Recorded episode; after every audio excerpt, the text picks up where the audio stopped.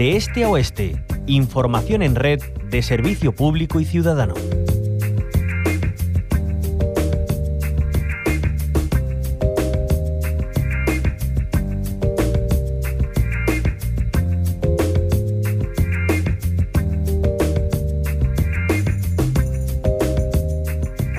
Seguimos eh, esta semana que arranca esperando que la lluvia haga acto de presencia de forma generalizada en Andalucía.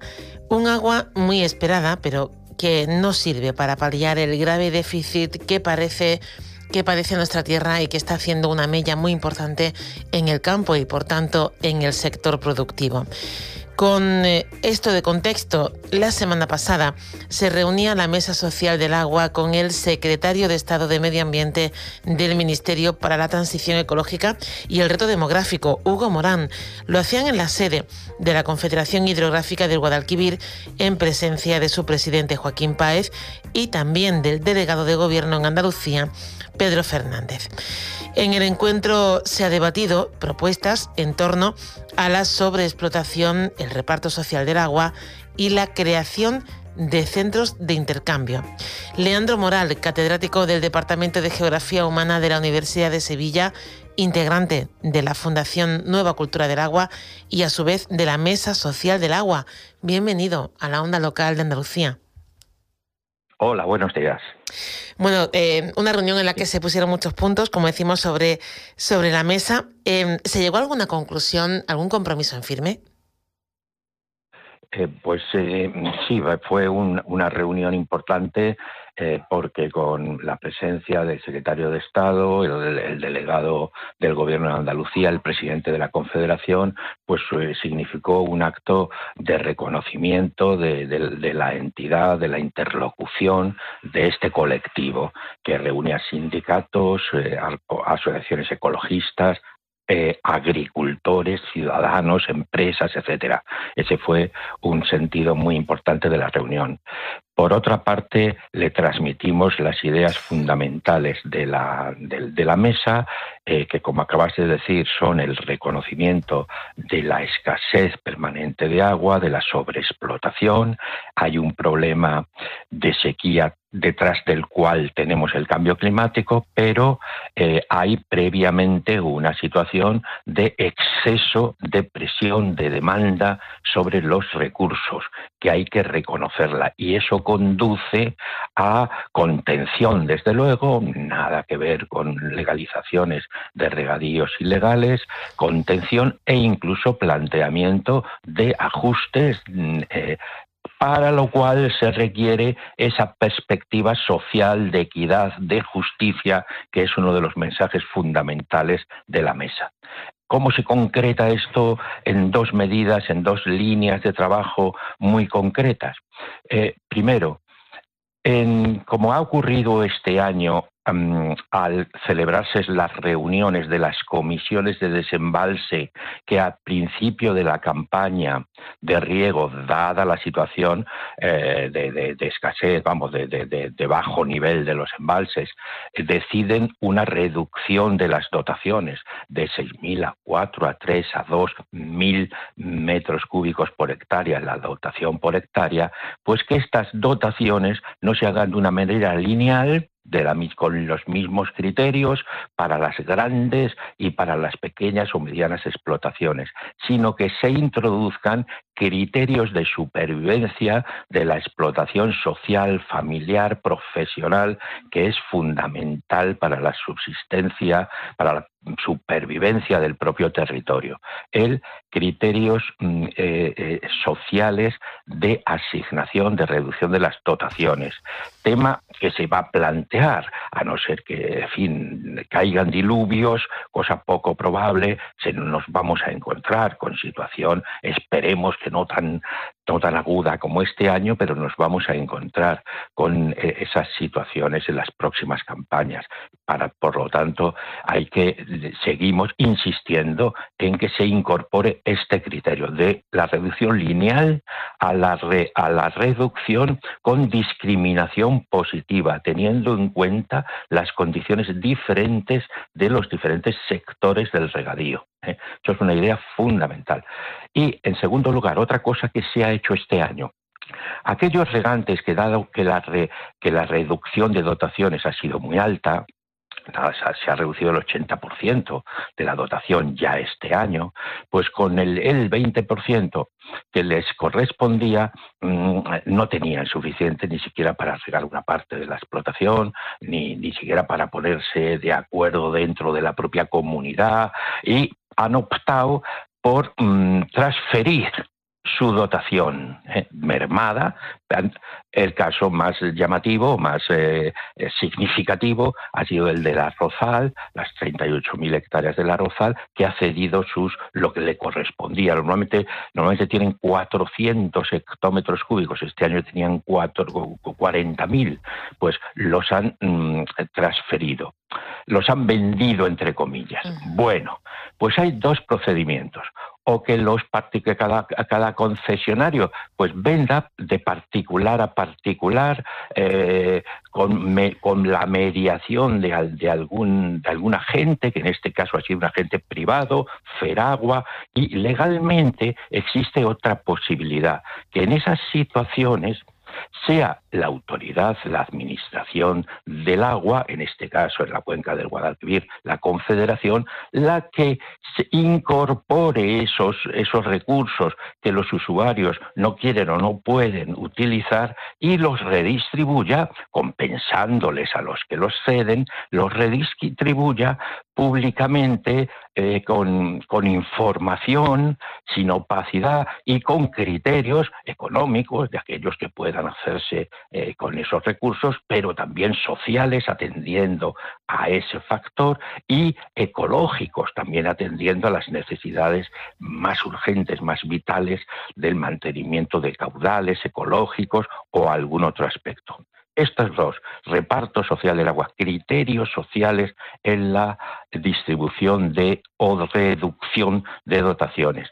Y en lugar de estos intercambios entre particulares, eh, los centros de distribución, llamados eh, popularmente, bueno, popularmente, como en la jerga del sector, bancos de agua públicos, que serían una medida eh, que consideramos mucho más adecuada en la línea de nuestra perspectiva social y ambiental y de, digamos, de crítica de la concentración de tierra, agua, poder, capacidad de decisión en solo un minoritario sector, un parte, sola una pequeña parte del sector agrario.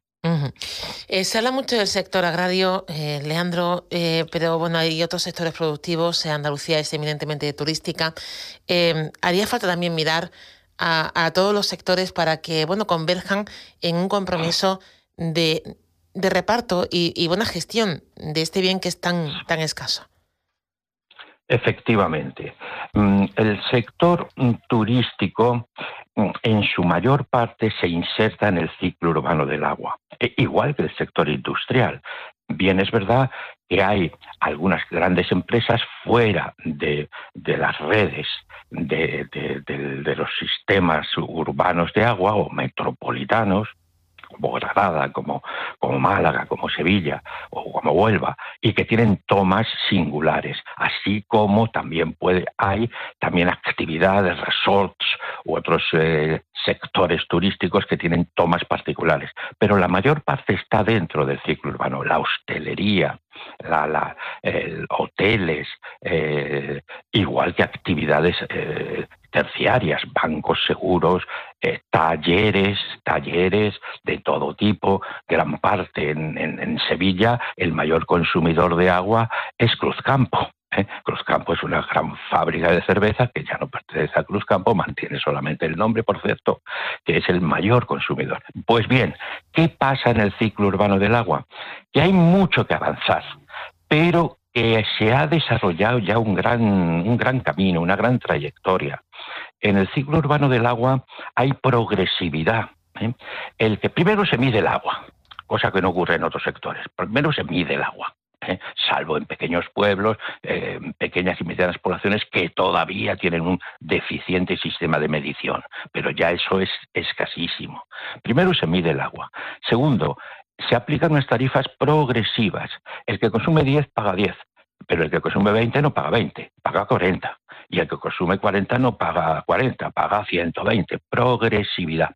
La progresividad puede ser mayor o menor, pero hay progresividad, lo cual está efectivamente desincentivando los consumos suntuarios y, por supuesto, eh, mm, haciendo que los que más consumen paguen progresivamente más. Hay una discriminación negativa contra los grandes consumidores. Esto se puede mejorar. Por ejemplo, el sistema tarifario que, se ha, propuesto el Ayuntamiento de Sevilla ha emergido, oiga, que, tiene sus problemas, de todas maneras hay algo positivo, ha emergido una tarifa especial para apartamentos turísticos y hoteles.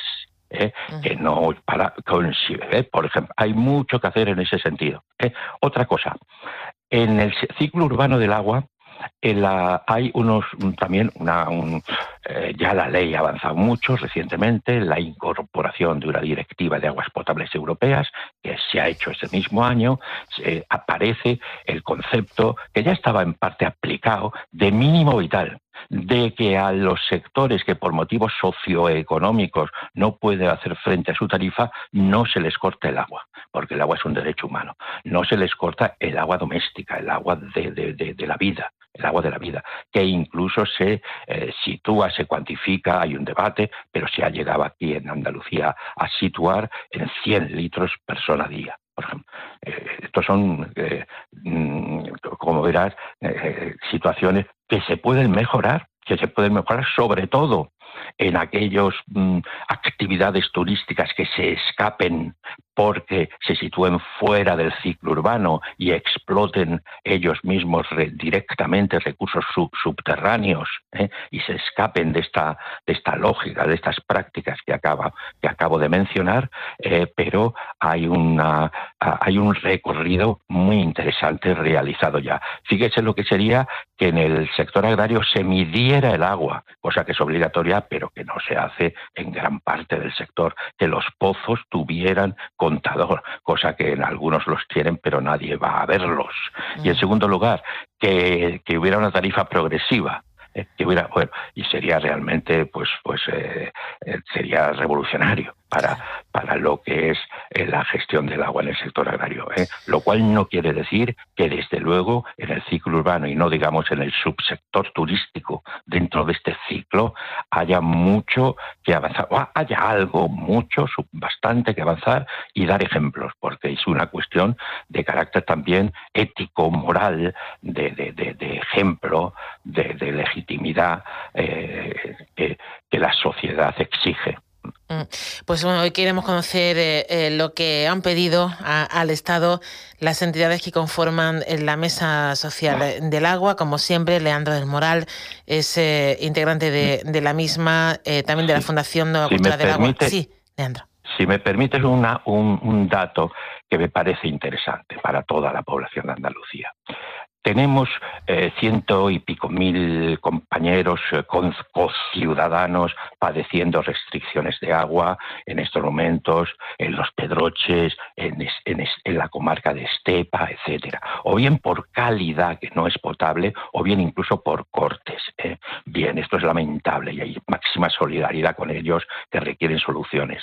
Pero la inmensa mayor parte de la población de Andalucía, después de cinco años de sequía, no tenemos restricciones, ni en Granada ni en Málaga, ni en Sevilla. Bueno, restricciones de duchas de, playa, etcétera, lo cual está bien, por dar ejemplo, por dar ejemplo. Bien, lo que quiero decir que esto se debe fundamentalmente a que hemos reducido el consumo. Consumimos menos que en la gran sequía del 91-95.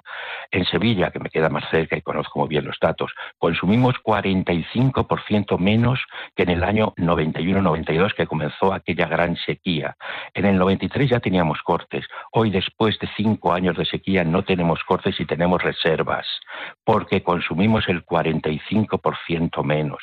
Bien, es verdad que, que hay también recursos nuevos recursos, tanto en la agricultura como en, como, en la, como en la ciudad, en el caso de Sevilla, el envase de melonares.